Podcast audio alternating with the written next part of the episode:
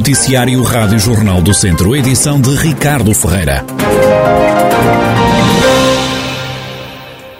O Centro de Vacinação de Viseu já custou aos cofres municipais 238 mil euros. Só os gastos em energia rondam os 98 mil euros. O centro, instalado em fevereiro de 2021 no pavilhão multiusos da cidade fecha já este fim de semana, vai mudar-se para o edifício da Segurança Social, como dá conta o presidente da Câmara de Viseu, Fernando Ruas, que continua a queixar-se dos gastos do poder local com a pandemia. O novo vai abrir dia 7, não é? Dia 7, e já agora encontramos uma boa solução, que vai funcionar no, com as condições que são exigidas agora no edifício do MAS.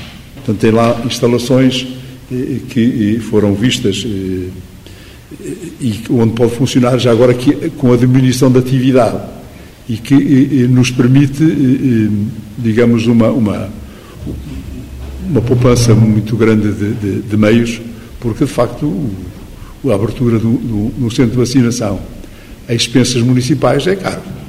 O custo é grande, nós nem sequer regateamos isso, porque se fizermos outra vez o, o, o somatório dos gastos com Covid, aos mais diferentes níveis, vamos ver que as autarquias suportaram a fatia do leão do, da luta contra o Covid. Fernando Ruas, presidente da Câmara de Viseu, acrescenta ainda que os quatro centros de testagem da cidade, que fecharam entretanto, realizaram 83 mil testes de despiste à Covid-19. As corporações de bombeiros do distrito de Viseu estão a recolher material para a campanha Um Capacete para a Ucrânia. É uma iniciativa da Liga de Bombeiros Portugueses e que no distrito eh, envolve várias corporações.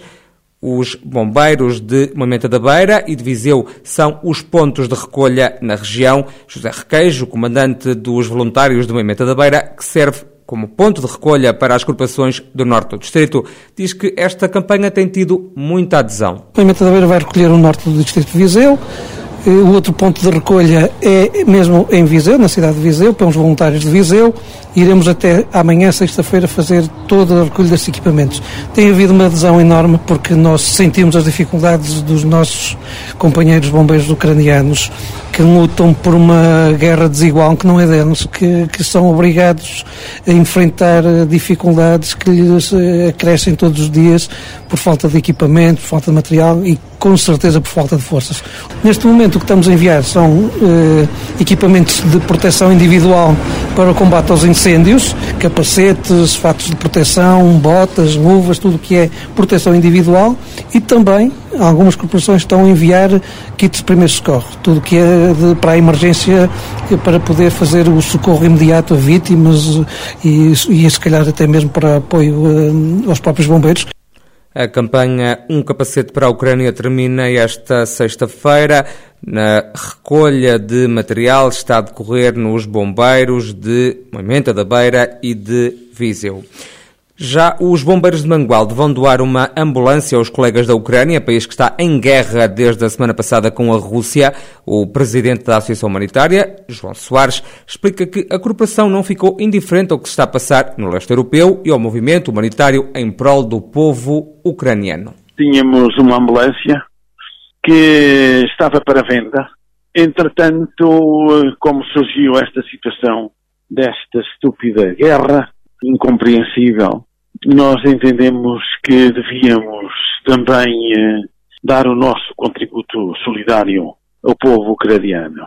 E então decidimos não vender a ambulância e fazer a sua doação aos serviços de emergência de saúde eh, daquele povo. Claro que se me perguntarem, então, mas o dinheiro não vos fazia falta? Claro que sim. Fazia-nos muita falta porque todos nós também temos muitas dificuldades. Mas as mais-valias que poderiam surgir da venda deste veículo, comparadas com uh, o benefício que ela pode ter ao serviço daquele povo que está a ser massacrado, eh, não é comparável. A ambulância vai ser composta antes de ser encaminhada para o leste europeu através do movimento SOS Exército. No veículo de emergência seguirá também material médico que os bombeiros de Mangualde estão a recolher agora numa campanha que só termina a 11 de março. Quem está também a realizar uma campanha inédita de recolha de bens essenciais é a CIMA, Comunidade Intermunicipal do Douro. Esta iniciativa acontece nos 19 conselhos que integram este território. O presidente da CIMA e da Câmara de Sernancelho, Carlos Santiago, justifica e explica como nasceu esta mega operação designada de Somos Ucrânia. Esta era uma campanha que já estava a ser levado a cabo, ainda que de forma espontânea, por uma ou outra freguesia de cada um dos municípios da Cima do Douro e de toda esta região, e percebi-me, obviamente, que poderíamos estar aqui a trabalhar de forma desgarrada, sem qualquer tipo de orientação, e às vezes é preciso pegar no, no, no assunto, dar-lhe dimensão e orientação.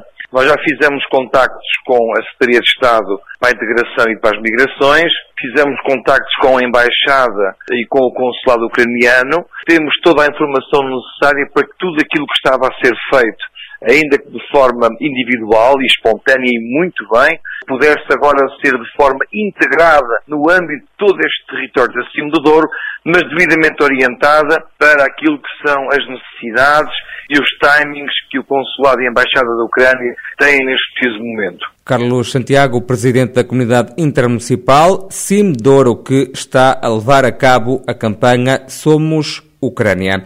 Os municípios podem ser protagonistas no acolhimento de refugiados e dar uma resposta às dificuldades que estes sentem. É uma solução defendida por Adelaide Modesto, que se junta agora ao painel de análise política e da atualidade da conversa central da Rádio Jornal do Centro. Os municípios podem, em primeira linha, fazer um diagnóstico eh, de pente mais fino, eh, de malha mais apertada, eh, e onde podem efetivamente verificar quais as necessidades do, do, do seu Conselho. Em Viseu, segundo Adelaide Modesto, urge fazer um diagnóstico municipal. Dou-lhe o exemplo do nosso Conselho, do Conselho de Viseu, em que urge um diagnóstico municipal eh, que tivesse por objetivo a integração de migrantes. Eh, e não estamos a falar de coisas que acontecem apenas e só eh, no imediato, agora. Uh, Viseu sem uma grande comunidade uh, brasileira. Urge saber quantos somos, quantas nacionalidades existem, uh, quantas pessoas, as dificuldades que são sentidas e, portanto, isso só se faz com, com mecanismos, com procedimentos, com diagnósticos, com, com leituras de malha mais fina e que só podem ser promovidas pelas próprias autarquias, Atualidade com a crise da Ucrânia e dos refugiados, numa leitura feita por Adelaide Modesto na conversa central esta sexta-feira. Em mais de dois anos e meio de funcionamento já foram removidas mais de 700 toneladas de resíduos dos ecopontos florestais existentes em Viseu. O Conselho tem três abertos, em Budiosa, Barreiro Sepões e Cota. O ecoponto de Budiosa é o mais concorrido, o que deixa satisfeito o Presidente da Junta, Rui Ferreira. Fazemos um balanço muito positivo porque até nos supera as expectativas que a gente tinha inicialmente. Nós neste período já conseguimos que fosse, digamos, despejado por três vezes, o que no primeiro ano teve, foi só uma, uma vez que foi, vieram fazer a recolha. O ano passado, 2021, já vieram por duas vezes. Isto já prefaz um total de 600 toneladas de matéria para utilização na biomassa. Portanto, o que leva a crer que as pessoas aderiram muito bem a este projeto e que é uma mais-valia porque possibilita às pessoas que não tenham que queimar e correr os riscos inerentes a isso por causa do, dos incêndios florestais e do risco todos que isso acarreta. Os ecopontos despejados já deram origem à eletricidade produzida na central de biomassa de Viseu. É o que explica o funcionário desta central, Ângelo Cardoso. Neste momento estamos a trabalhar com três juntas de freguesia. Uma delas ainda não forneceu porque também eh, recentemente foi, foi inaugurado. Eh, e, portanto, Budiosa e Expões são os dois ecopontos que já forneceram material aqui para as instalações. Tem ideia de quanto material é que foi fornecido?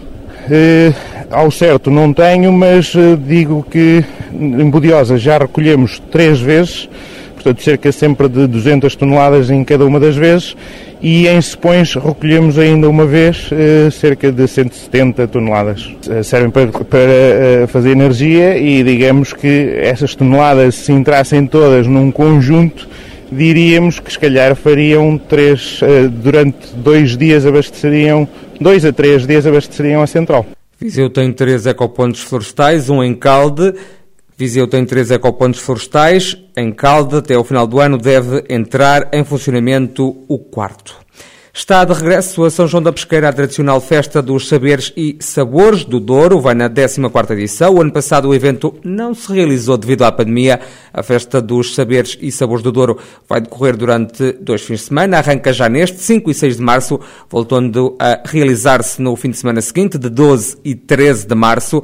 A vereadora com o Ploro da Agricultura no município de São João da Pesqueira, Susana Carvalho, revela que este certame foi criado há mais de 14 anos para dinamizar o Conselho. Conselho. Trata-se de uma festa que foi criada a pensar na Rota das Amendoeiras, né? aproveitando o fluxo de turistas que visita o Douro e o nosso Conselho nesta época do ano, tendo esta festa como principal objetivo impulsionar a economia do nosso Conselho, dando a conhecer quer os saberes, quer os sabores do Conselho. Este ano iremos ter 24 eh, produtores que estão ligados mais aos produtos da, da terra e 26 artesãos. Na feira poderemos conhecer e hum, artesãos daqui do nosso Conselho, bem como de toda a região do Douro e quanto aos sabores do, do nosso Conselho, poderemos encontrar o pão caseiro, confeccionado em, em forno de lenha, os enchidos, os moiros, as alheiras, o nosso azeite, o vinho, o mel e ainda os, os frutos secos. Susana Carvalho acrescenta que o certame aposta nas tradições, na música popular portuguesa, na gastronomia, mas também no desporto de natureza. Esta festa é de cariz popular e, como tal, tem uma forte componente de música portuguesa. Este ano destacamos a, a presença dos Sons do Minho e da Rosinha, bem como de diversos músicos locais que irão abrilhantar o nosso certame. Destacamos ainda na nossa festa a boa gastronomia, que estará patente nos fins de semana, com especial destaque para o fumeiro no fim de semana 5 e 6 e as sopas no fim de semana de 12 e 13. Nesta edição iremos contar também com o primeiro trail das amendoeiras, organizado pela Associação Dúrios Atlético Clube, que ainda se encontra em fase de inscrições e aproveito para fazer um apelo a todos os amantes da natureza e da vida saudável que venham visitar o Coração do Douro e desfrutar das nossas paisagens. Susana Carvalho, vereadora da Agricultura na Câmara de São João da Pesqueira, vila que acolhe este fim de semana a Festa dos Sabores e Saberes do Douro volta a repetir no fim de semana de 12 e 13 de março. E o Sinfãs atrasou-se na luta pelo título de campeão distrital. A equipa do Norte do Distrito perdeu em Nelas por uma bola a zero. O treinador da equipa sinfanense, Luciano Cerdeira, diz que o fator-chave para a derrota da equipa foram os contra-ataques do Nelas e confessa ter tido grandes dificuldades na preparação da partida. Foi um jogo um bocadinho complicado para nós. Existiram muitos fatores que nos condicionaram bastante durante esta semana, mas o Nelas encarou o jogo com um bloco muito baixo, um relevado bastante difícil em que os jogadores tinham bastante dificuldade em dominar a bola, que nos obrigava quase a ter que olhar para o chão para tentar perceber se a bola ia saltar à frente ou se não ia ou o que é que ia fazer. E eles nas transições simplesmente quiseram fazer isso durante o jogo todo e, e dessa forma conseguiram nos fazer depois, depois de um golo. Agora, o Sinfãs passou uma semana um bocadinho complicada. Nós tivemos jogadores eh, internados no hospital, num grupo de, de 18 jogadores, 9 tiveram que estar em casa ou por casa. Foi uma semana muito, muito, muito difícil para nós. Tivemos várias dificuldades para, para preparar este jogo da, da melhor forma. Não é uma desculpa, é verdade. Nós tivemos oportunidades na primeira parte até para resolver o jogo. Não fomos capazes e depois o Nelas fez, fez um golo e, e ganhou o jogo. Já do lado do Nelas, o treinador Paulo Listra entende que o clube nelense foi mais feliz e mereceu ganhar o encontro. Jogo muito, muito complicado. Uma boa equipa do, do Sinfãs, onde o Nelas acabou por ser uma equipa muito competente e acho que o resultado acaba por se ajustar no, no fim. O segredo foi mesmo a, a atitude dos jogadores e, e, a entrega que tiveram ao jogo. Sempre concentrados, sempre a acreditar que era possível ganhar o jogo e, e assim foi. Onde enfrentámos também uma excelente equipa, onde fizeram tudo por ganhar, mas desta vez nós fomos mais felizes. Paulo Listra, treinador do Nelas.